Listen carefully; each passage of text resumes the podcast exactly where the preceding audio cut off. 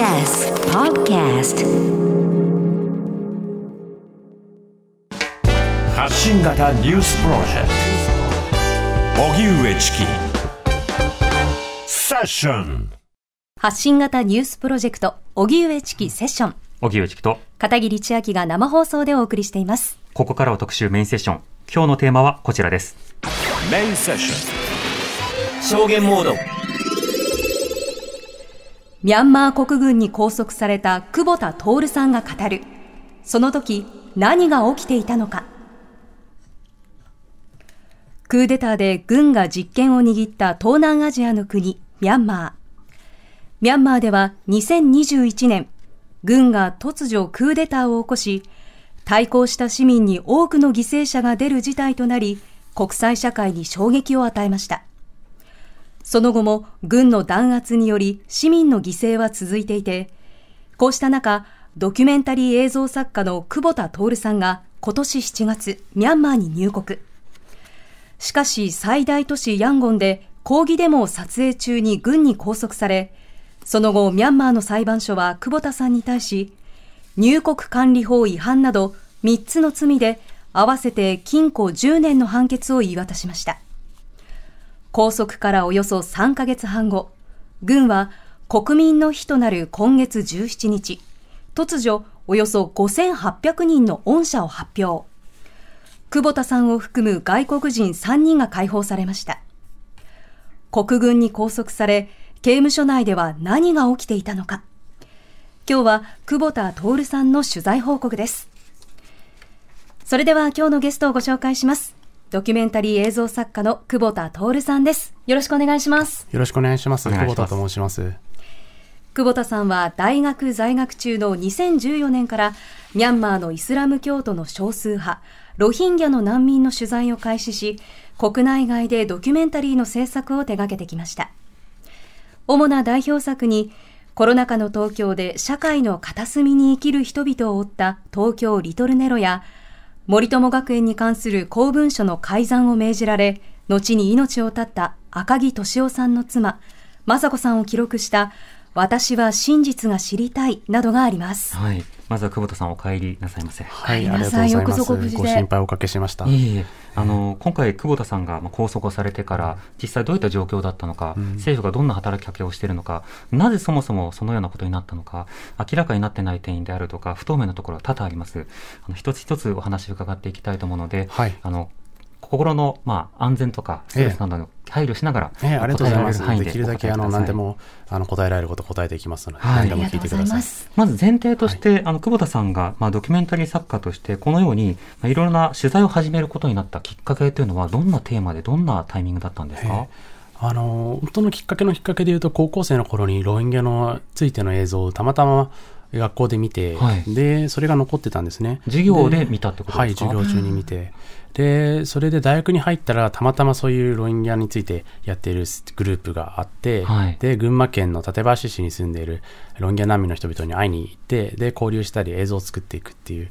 そういった活動に参加し始めました。うん。で、そこでカメラを回し始めるようになって、はい。あ、だからこう、館林がこう結構自分の原点的な部分でもあって、一昨日も群馬県館林でこう、記者、初めてこう記者会見のような形で、えーロヒンギャの方々と一緒にこう、行う機会をいただいたんですけど、えええー彼らも本当に僕が捕まったって聞いて心配して、僕の拘束中にたくさんいろいろ働きかけをしてくださっていて、うん。えーえー本当に感謝の気持ちでいっぱいです。うんうん、日本にいるさまざまなコミュニティを取材することだけではなくて、現地を取材することというのは、これはどういったいきさつだったはい、んですか、そうなんですね。あの、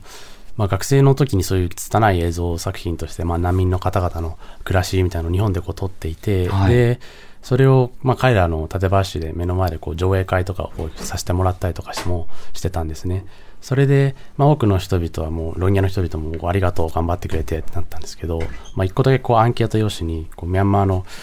うん、こう私たちの暮らしは、まあ、ミャンマーで本当にひどいことになっているから、うん。それはあの全然伝わってないと。ちょっとダメ出しが入ってて、おー。でそれが一個心に残って大学3年の時、あ2年と3年の時にこう現地に行こうと思ってで実際にこうミャンロヒンギャの人々は隔離されている、まあ、収容されているこう巨大な空間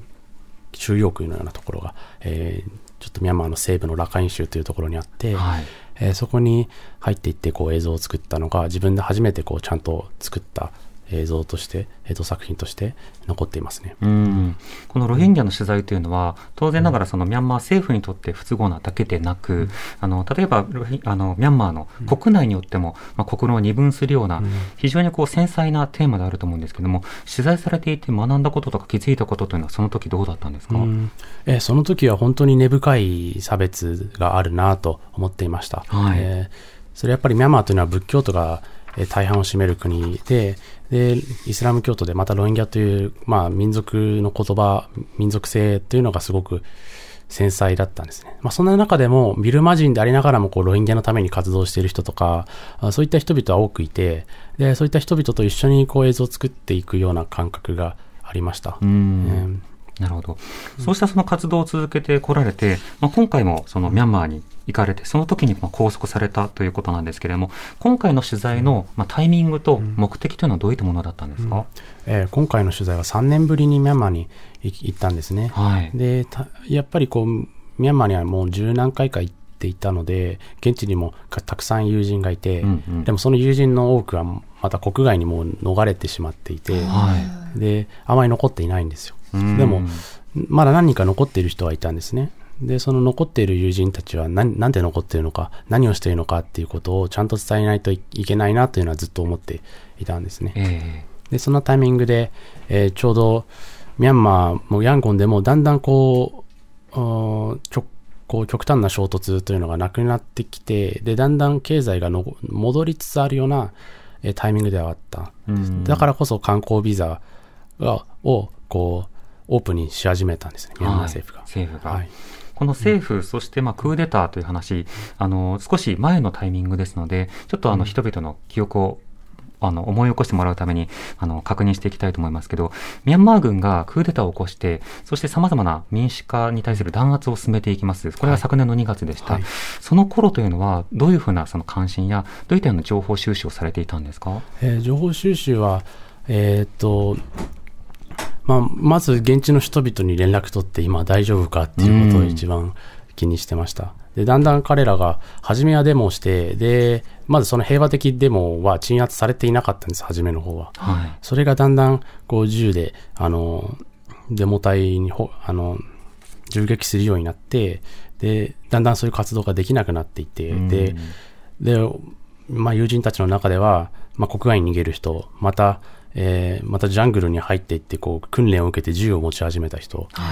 など、えーもしくはもう、そういった活動を全くせずに、もう自分の暮らしを守ることしかできなくなった人など、うん。まあ、様々な人たちがいました。うん。うん。その時以降ね、その日本に来られた方、あるいはそれ以前に日本に来られていた方は、今でも例えば、あの都内の主要な駅前で募金活動をしたり、指を3本立てて抗議を続けてるんだというアクションをされていますが、ご友人でも国外に逃れた方は結構いらっしゃるんですね。いますね、うん。えー日本に来たっていうのはまだ聞いていないですけど、ええ。うん、アメリカや、えーカナダや、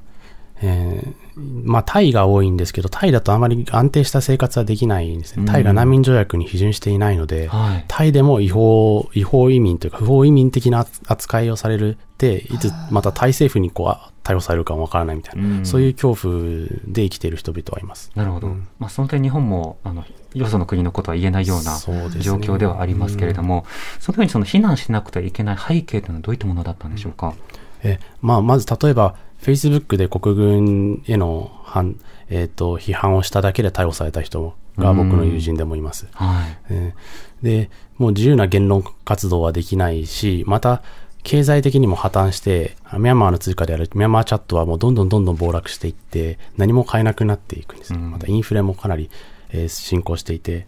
えーだからもう自分の自由とか以前にもう自分の生活がなままならないっていう人が多いです。それで、まず海外にそれを、あの、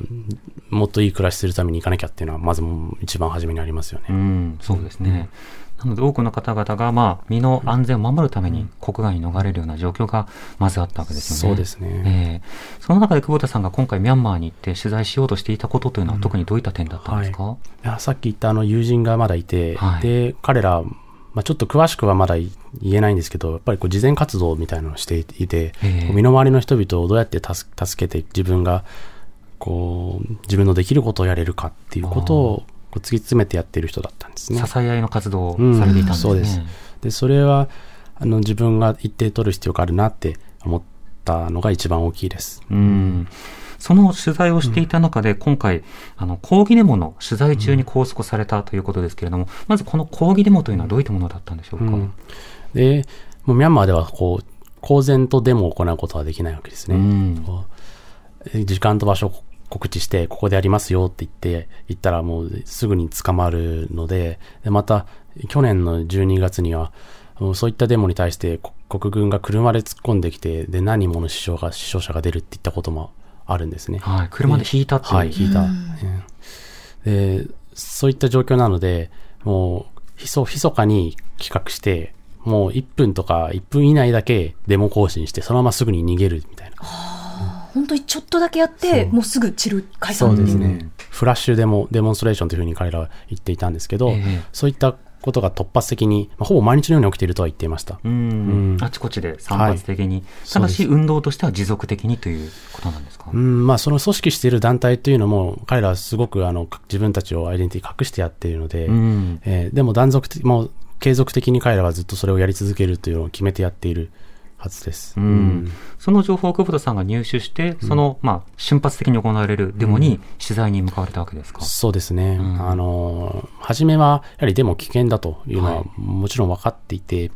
距離を置くつもりではいたんですが、ヤンゴンに自分で実際に入ってみると、あの、なんていうかこう、異様なほどやはりそのままだったんですね、3年前と。見た目上は。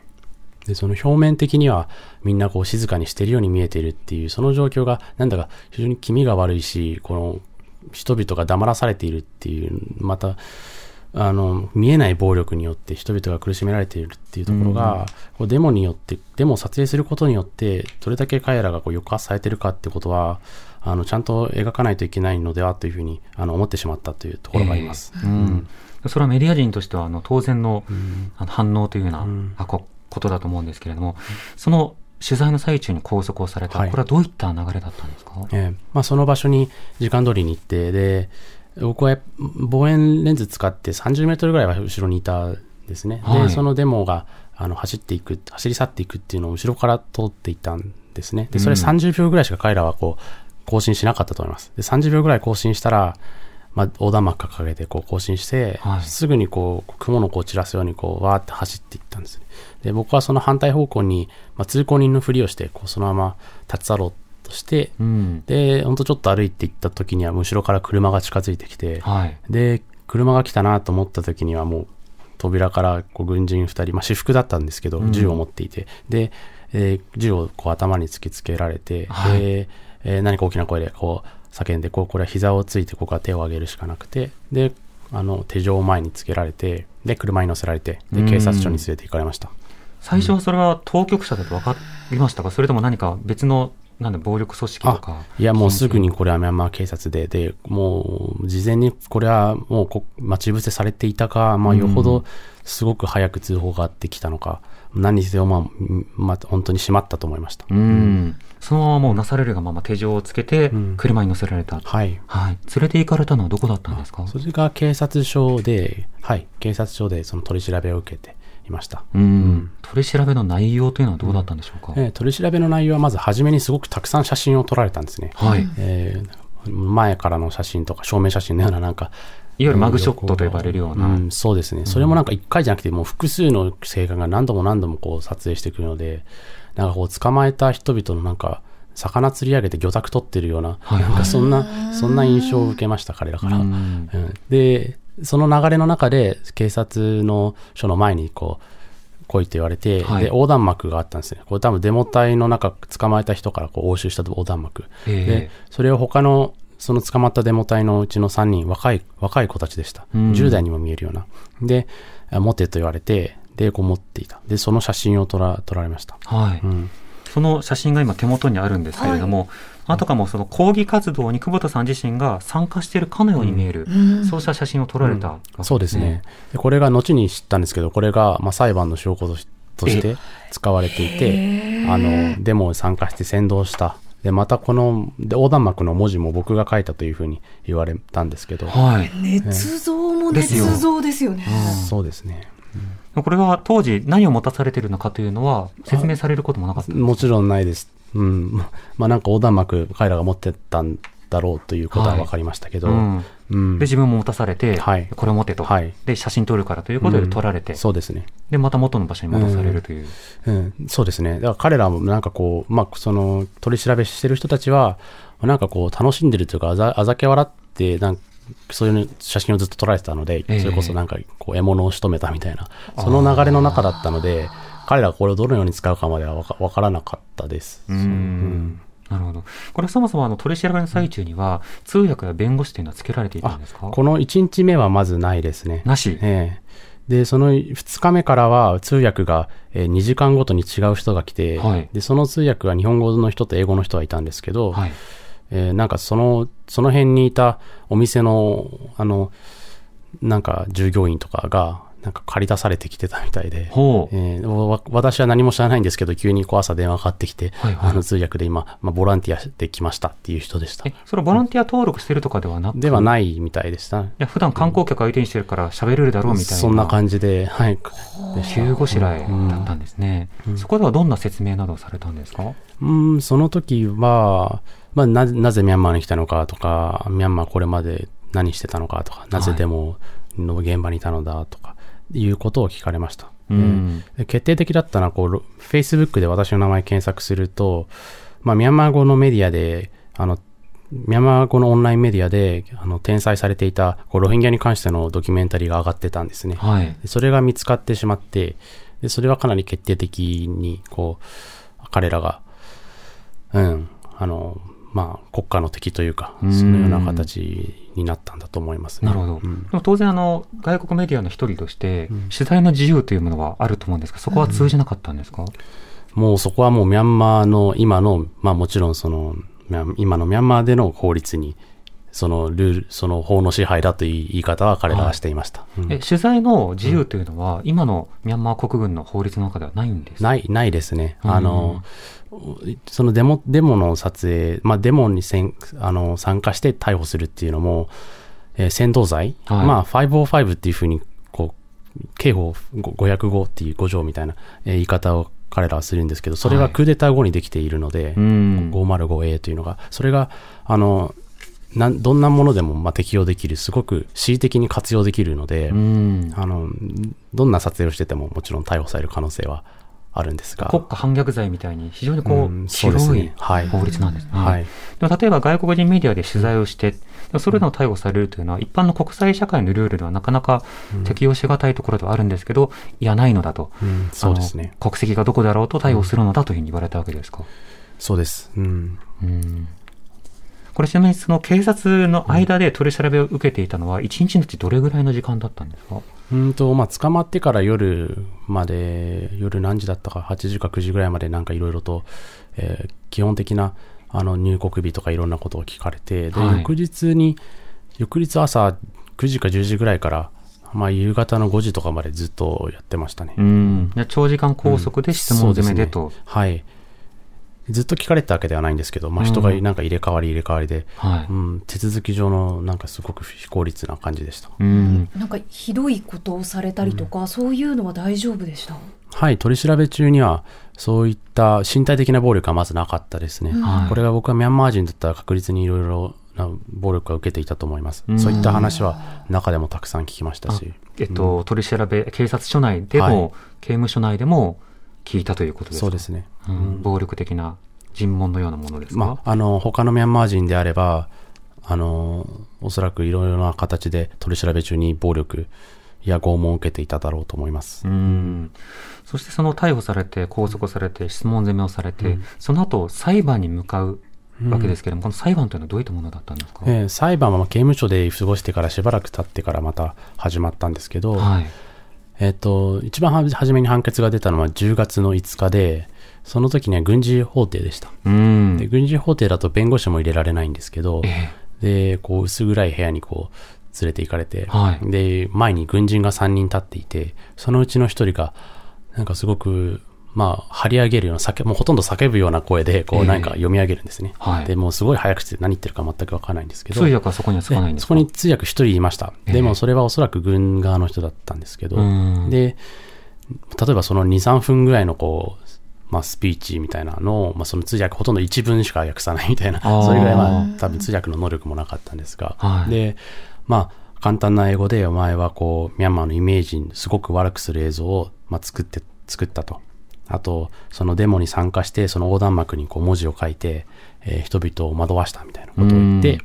で、最後に何か付け加えることあるかと言われました。で、はいそれで私はないですって言って、で、その後判決が下されて、7年という時に、その時に言われました。うん。二つ目は、あの、捏造された証拠をもとに言われた罪状ですよねうん。そうですね。ええで一つ目のイメージを悪くした映像を作ったっていうのは、それはロヒンギャの映像を作ったということだと思います。うん今回の拘束理由とはまた別ですか？そうですね。だから過去のことなんですけど、ええ過去に作って制作して投稿したという、それも適用されてしまうんですね。うん事実を報道することが国に、まあ、攻撃することなんだというふうに解釈をされて、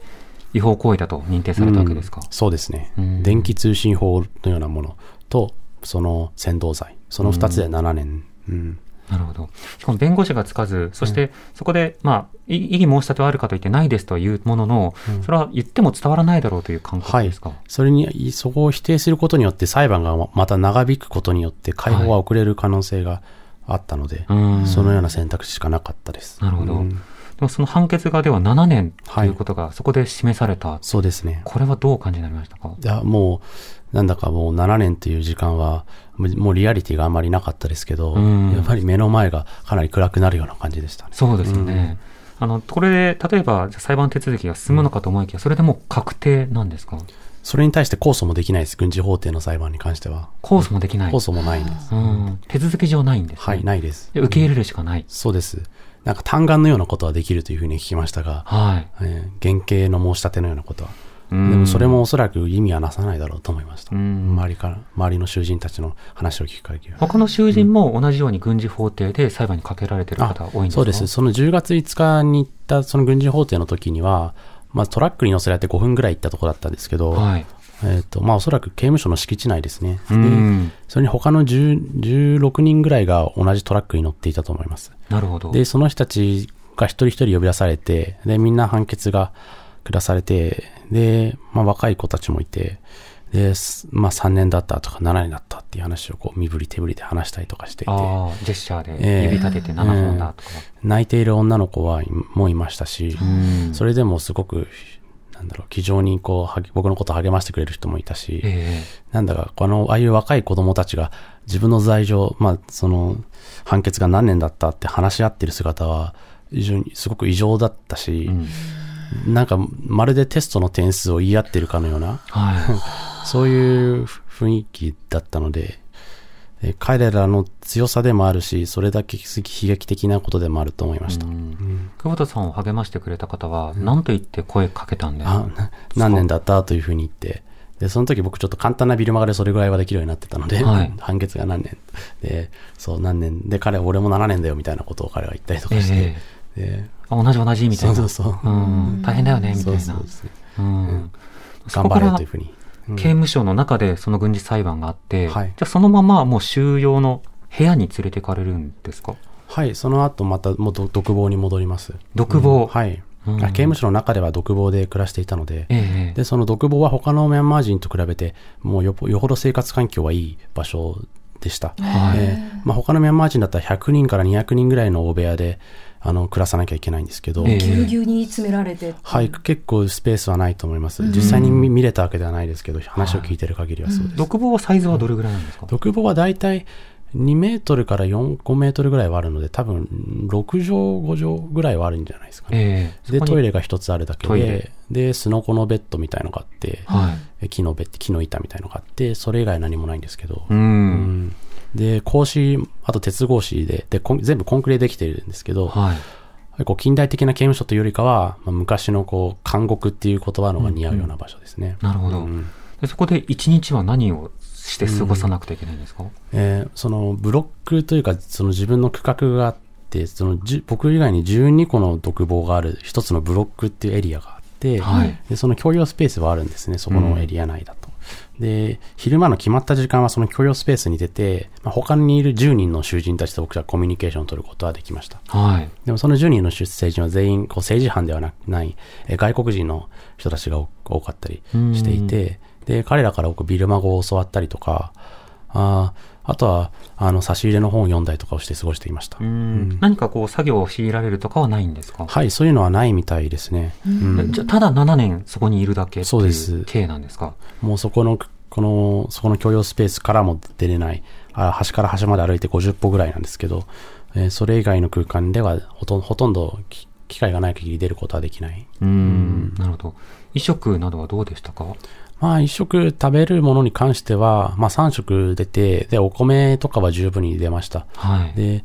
まあおかずとかはすごく質素でしたけど、まあ単調なものでしたけど、まあ食べ、その、よほど栄養不足になって体調を崩すとか、そういったものではなかったです。うん。他のミャンマー人も同じものを食べてるんですか？他のミャンマー人、おそらくそうだと思います。ちょっとその食べ物に関しては。そうですよね。他の100人部屋などにいらっしゃる方そうは、ですねちょっと状況見えないですし、ええうんそこの横のつながりはコミュニケーション取れないですもんね。そうです。私は特に、あの、まあもちろんその外国人用の場所っていうのは、環境的にはもちろんスペースはあって、うん。あの、おそらく他のミャンマー人よりかよほどいいんですが、その分セキュリティが厳重とも言える。ああ、じゃあ監視されているということですね。そうですねはその状況については5時台伺わせてください。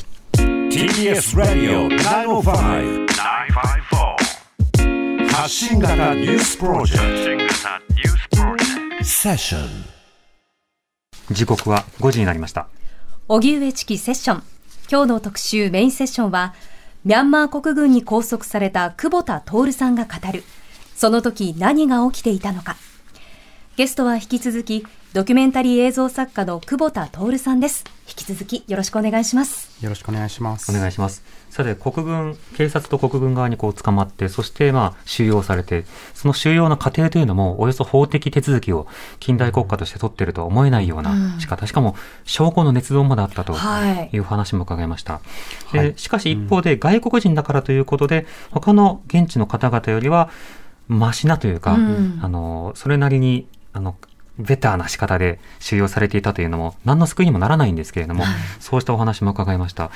では、この収容されていた刑務所では、他の方々との情報交換、先ほどのミャンマー語を教えてもらったよって話されてましたけど、例えば、政府に関する情報交換とか、拘束された理由についての情報交換などはできたんですか？いえ、あの、他の囚人たちとは全くコミュニケーションは取れ、取れないんですね。そはいの同じブロックにいる人たち以外は。うんで、自分のその状況などというのは、まあ大使館を通じてってしか、あの連絡が取れず、はい。大使館のでも助けのおかげで、え8 1ヶ月弱、3週間ちょっと経った時には大使と電話ができました。ええ。で、その後、あの、まあ、裁判に呼ばれる時とかには、弁護士を通じて、あの、まあ、軍事法廷じゃない、あの、入管法の時は、あの、普通の裁判なんですね。で、うん。弁護士がつけるよう大使経由であったので、はい。で、その時に自分の状況はなんとなく知れるようにはなりました。うん、なるほど。これあの、日本でもね、国会で久保田さんの話何度も取り上げられていて、あの、早期釈放を求めるように、即時釈放を求めるように働きかけてくださいというような、政府への要望もあったんですけど、大使関係由で状況、状況の改善はあったんですか？ええ、あの、もちろんそうですね、あの、大使の、大使館の方では、こう、差し入れをしてくれたりとか、まあ、はい電話をちゃんと、あの、できるように、まあ、家族との電話もそうだし、大使との電話もできるように、こう、働きかけてくれていました。ええで、なので、大使館の努力は非常に大きかったと思います。んうん本当に感謝しています。うんうん大使館の方とはどんなやりとりや、どんなサポート、あるいは差し入れがあったんですか？うん。そうですね、あの、ミャンマー語を勉強する本を送ってほしいとか、えーっと、伝えたいとかもしていましたし、まあ、家族との連絡や、まあ、今、その大使の方で、まあ、直接、あの、解放に向けて動いているという話は聞いていました。うん、なるほど。見えないところで動いてくれてる、そういった大使館のサポートがあって、はい。本というのは入手できたんですか？その。はい。本もその差し入れで、あの、大使館が側が多分、ちゃんと言わなかったらできなかったとも思いますし、えーまたその、まず判決をまず出すということが非常に重要だというふうに言われていて、ええ。で、判決が出てからその交渉がちゃんとできて、で、その後にすぐに解放されるように動いているというふうには伝えられていました。うん、説明、つまり今後の流れというか、ロードマップを教えてくれた。そうですね、非常に限られた時間ですけど、そういったことを伝えてくれましたし、うん。えもちろん最最終最終的な解放の因果関係っていうのは、なんとも言えないですけど、はい。まあ、大使館の動きが大きかったというのは、えーあると思います。少なくとも心強くはあったんですね。はい心強そのかったです。道筋がちょっと見えるだけでうん。も全然気持ちが違いますよね。そうですね、そういったものがなく判決が10年となると、うん。本当にもう10年いるとしか思えない中で、ねえー非常にありがたいと思いました。うん。これ、あの、同じブロック、うん。あの、ミャンマーの現地の方ではない、同じブロックなどで収容されていた方々とは、何か情報共有などはできたんですか？まあそうですね、彼らは実はもう20年とか収容されている人々で、はい。で全く別の罪状というか、あの、だったんですけれども、うんそれ、それほどのやっぱりノノウハウというか、うん。知識を持っているので、この刑務所の中でどういうふうに動いているのかとか、ええーこれまでの経験則から、まあ、大丈夫だよっていうようなこととか、いろいろ教えてくれて、親切にしてくれました。えあの長期拘束されている方々の罪状などはどういったものだったんですか、えー彼らも、あの、ま麻薬などの密密輸というか運び屋をやっていたんですね、おそらく。うんはいそれ一回の、まあ、過ち、誰も僕は彼らがそんな何十年も懲役、懲役とか禁錮すに値する悪い人だとは絶対思わなかったんですけど、うん。うんそういうので捕まってしまった人たちでした。なるほど、うん。同じような背景のある、例えば外国人の方、外国籍の方とか、あるいはその政治犯とされた人々っていうのはいたんでしょうか、いや、もう政治犯の人々とはほとんど僕は関われ、話す機会はなかったです。まあ、わずかばかりに接触する機会がなくはなかったんですけど、はい。あの、基本的には話すことはできなかったです。うん。こう僕がその区画から出ようとしたりするとすごく怒られたし、うん。周りの人にこうこの、こいつは出さないようにしておけっていうふうに言われていました。うん。セキュリティが厳しかったという。セキュリティ厳しかったです。ええ。うん。どういうふうに厳しかったんですか？えーだ例えばこう、その自分の区画、さっき言った50歩の空間はい。からはもう出れないし、あと、手紙とか紙のやり取りとかもすごく気にしているみたいでした。うん、メモを渡したりとか。そうです。彼らがそういう、あの、手紙のやり取りとかを、なんか慣習を伝ってやるような人もいたみたいなんですけど、はいそういうのは絶対にこうないように、あの、そういうことしたら、懲懲罰棒みたいなところもあるんですね。ええ鎖をつながれてる人々が、あの、収容されているところがあって、うんえーそういった目に遭うというふうに聞いていました。はあ懲罰棒というのは実際にご覧にはなられたりしたはいんですか、。あの、通り道というか、あの、あったんですね。その、えー事務所の方に行く通り道にあって、はいで、実際にその鎖をジャラジャラやって生活してる人がいました。一つ、すごくもすごく狭いところで、で、すごくか、多分、雨と、雨風がすごい入ってくるだろうなっていう環境でした。狭いというのはどれぐらいですか？どれぐらい、ちょっと中はちょっとそこまで見えなかったんですけど、あー多分 3×4 メートルぐらいの間に3、4人が入ってましたね。えー、3、4人がうん。寝られる状う況ん。ですか、まあ多分、川の字みたいになってギリギリなのかもしれないです。うんよくあの、立ち牢といって、その立ちっぱなしにさせるような、実際の刑罰みたいなものありますけれども、それよりはもうちょっと広いが、そうですねし。かし密集度がすごいうん状況ですね。そうですね。うんそこは懲罰だっての場所だというふうに聞いていました。なるほどうんでも当局がそれだけ情報の共有などに、そしてあの、おそらく外側に情報を出されることに対しては、相当警戒されてたということでしょうか、そうみたいです。はい。うん、なるほど。中で情報がそれでも手に入れられたものというのは何かあるんでしょうか？うーん。いや、やはりる噂程度の情報しかないですね。はいで、実際にこう帰ってきて確かめたら、実そんな、それは嘘だったみたいなこともあります。うん。結構楽観的な噂みたいなのもありました。その民民主派にとって楽観的というか、あの、かなりこう、外では、こう俺たちが勝っていると。うん、もうすぐ俺たちも解放されるみたいな。ああ、選挙で優位に進んでるんだそう、とか。あの、戦闘がか勝っているとか、まあ国際社会でかなり味方になっているとか、はいはい。海そういう噂があって、でもうん、本当かなと思っていたんですが、帰ってきたら、そこ、まあ正しくはなかった。うん。そういった噂に飛びつきたくなるようなうん状況ではあったんですそうだったんだと思います。うんこれでは、御社ということになりました。あの、国民の日の17日ということで、5800人に対する御社なんですけれども、この御社というものについてどういうふうにお感じになりましたか、えーまあこれは、そうですね、5800人といってもおそらく、あの、まあ、えっ、と、調査は出てたと思うんですけど、政治犯はごくわずかだったんですね。はい。で、その中で、まあ、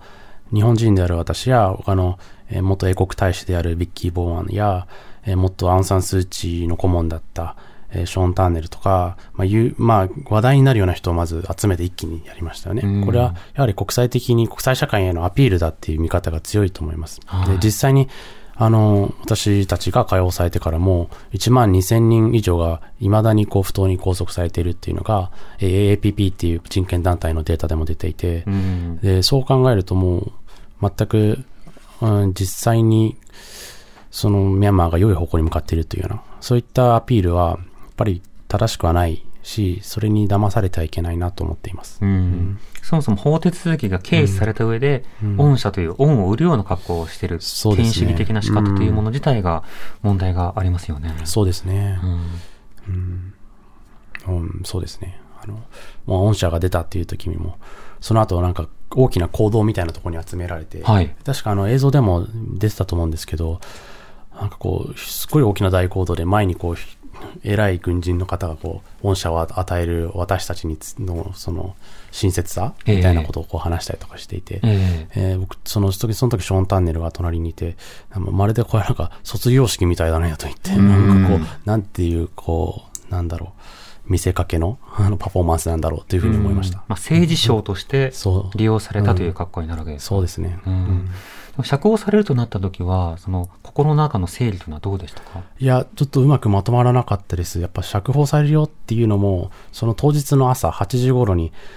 あの、こう、やってきて、当日？ね。で、そもうすぐに出ろ、すぐにって言って、はい。実際に多分2、3分しかもらえなかったと思うんですけど、ええ。全部こう荷物をまとめて、で、その周りの主人に今までありがとう、ありがとうって言って、そのまま連れて行かれて、うん。周りの囚人の反応というのはどうでしたか？いや、おめでとう、おめでとうっていうふうな、うん。素直に。そう、そうですね、うん。言ってくれていました。ええ。そして釈放ということになり、釈放された時はもう刑務所で現地解散なんですか？それとも大使館とかに連れて行かれたんですか？そうですね、さっきその釈放ってなって、ちょっといろんな手続きがあって、で、さっき言ってた行動みたいなところに連れて行かれて、はい。それが終わったら、その外国人4人で、えー車に乗せられて、空港、で、空港で大使、大使の方が、大使館の方々が、それぞれ待っていたっていう形です。うんなるほど、うんそして大使の方と共に日本に帰国したというえっ、と、ことですか？そこで、まあ、大使の、大使館の方々とは別れて、で、バンコク経由で、ああ、はい。あひとお一人で？あ、はい。で、バンコクでは外務省の方がついてくれてました。はいはい。で、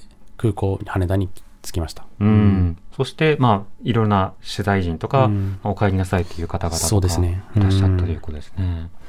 あの、今回のその様々な体験もあると思うんですけども、今、多くのリスナーに伝えたいこと、やはり現地で見てきたいろいろなことがあると思いますけれども、どんなことを理解してほしい、どんなことを伝えたいとお感じですか？そうですね。なかなか一言では言い切れないんですけど、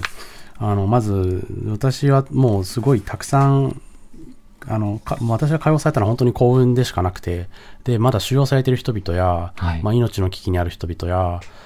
えーまた、ミャンマーから逃れざるを得なくなって、それでまた大変な思いをしている人人々や、本当にたくさんいるんですね。うんで、僕も獄中でもいろんな人から、あの、まあ、君はまだすぐに出るかもしれないけど、そしたら、あの、ミャンマーのことはずっとつ伝え続けてくれよっていうことは、何度もいろんな人から言われました。はい。うん。なのでそういった意味で、こう、メッセージというか、気持ち託されているし、それをやらなきゃいけないっていう気持ちが、やっぱりありますね。うんうんその託されたメッセージというのは、どどういったものだったんですか？そうですね。あの、まあもちろんそれ口頭でもいろいろ言われましたけど、一個あの、手紙というか書いたものが、直筆のメッセージみたいのをもらっていて、はいそれは、まあ僕が拘束されている間にこう入手したということしか言えないんですけど、うん手書きで、えーあります。それちょっと日本語訳したものがあるので、それだけ読み上げたいなと思っていあます。はい、お願いします。えー一個だけじゃあ読み上げます。で、えー抑圧されている市民のために、また全ての人々の自由のために革命に参加した、えーミャンマーで必要とされている正義と人権、民主主義のために皆さんの協力を、えー希望します、えー日本の皆さんへミャンマー、ミャンマーの人々の味方をしてくださり、ありがとうございます。といったことですね。うんこれあの、さらに久保田さんは、あのドキュメンタリー作家として伝えたいこともあると思うんですけど、他方で現地に入ると、また再逮捕というようなこともあり得るような状況だと思います。今後についてはいかがですか、はい。まずはもちろん、ミャンマーには行けないですし、日本でできることを全力でやっていきたいなと思っています。で、具体的にはちょっとまだわからないですけど、映像はまず作り続けますし、うんその映像を作って伝えるっていうだけではもう収まらないというか、えーことだとも思っています。その映像を作って、それをどうやって使って活用して、具体的な支援ができるか、また具体的な働きかけができるかっていうことは、まあ、今後すごく考えていかなきゃいけないなと思っています。うん日本に帰ってきた時コミュニティの方々の反応というのはどうでしたか？えそうですね。あの、まず、そういう空港に、さっき言った、まあ、館林からのロヒンギャの方々が、うんまあ朝5時、6時なのにこう来てくれていて、なんか、わーっとこうみんな、あの、励ましてくれて、おめでとうと言ってくれて、えーえー彼らや彼らの家族、まあ、ロヒンギャに関してはまたちょっと別複雑で、あの、クーデター前からずっと非常に大変な思いをしてた人々でもあるんですが、もちろんね、彼らの家族や、はい、いろんな友人たちはもっと大変な目に遭ってる人は絶対いるのに、こう、私たちのことを、もう僕のことをちゃんと、なんだろうケアしてくれ、考えてくれてたっていうのが非常に感銘を受けたし、それはロヒンギャの人々だけじゃなくて、まあ、もちろん在日ミャンマー人の方々、まあいろんな民族の方もいますけど、ん関係なくみんなサポートしてくれたっていうことが非常にあの嬉しかったし、恩返ししないとなと思ってます。うんあとそれぞれの国でね、できること、まずは事実を知って共有をして、で海外からも声を上げることというもの、とても重要だと思います。久保田さんもまたこれから日本で様々なドキュメンタリーも、はいあの、撮られると思いますけれども、またセッションでもリポートしていただければと思います。ありがとうございます。今日はドキュメンタリー映像作家の久保田徹さんにお話を伺いました。久保田さん、ありがとうございました。ありがとうございましたありがとうございました。荻上チキ